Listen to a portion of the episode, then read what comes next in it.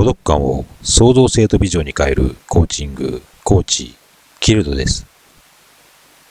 孤独なあなたは自分自身の野望を目的として挑んでいく。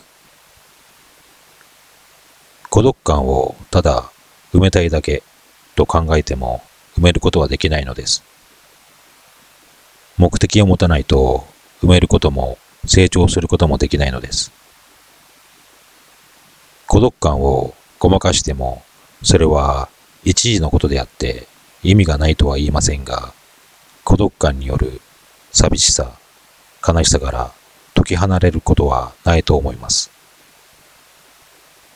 孤独感を野望という目的のために使ってみるのもいいことではないでしょうか。それは孤独なあなたの個人的なことでもいいですし、社会的なことでもいいのです。地域のことでもいいですし、国のことでもいいのです。もっと広い視野にあなたが立つのであれば、世界を想定してもいいのです。孤独なあなたがその野望を達成するターゲットが人が運営する組織とします。どのようにしますか？あなたは独学で心理学を学ぶかもしれません。有名な心理学者の心理学講座に学びに行くかもしれません。また、市販で売っている孫子の兵法、5期の兵法学の本や兵学をテーマとした DVD で勉強するかもしれません。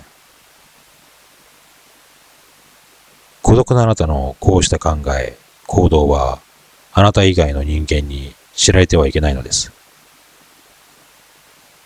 もし知られたら、すべてが頓挫してしまい、計画が台無しとなり、孤独なあなた自身に被害が生じかねないからです。これはすべて孤独なあなたの、あなた、ただ一人で孤独感の中で練り上げなければならないのです。これは孤独感を自分自身のために使う一例です。これは孤独感の価値観を語った一例に過ぎないのです。これは孤独感の認識を改めるために語った一例に過ぎないのです。孤独なあなたは今も孤独と孤独感の中で戦い続けているのです。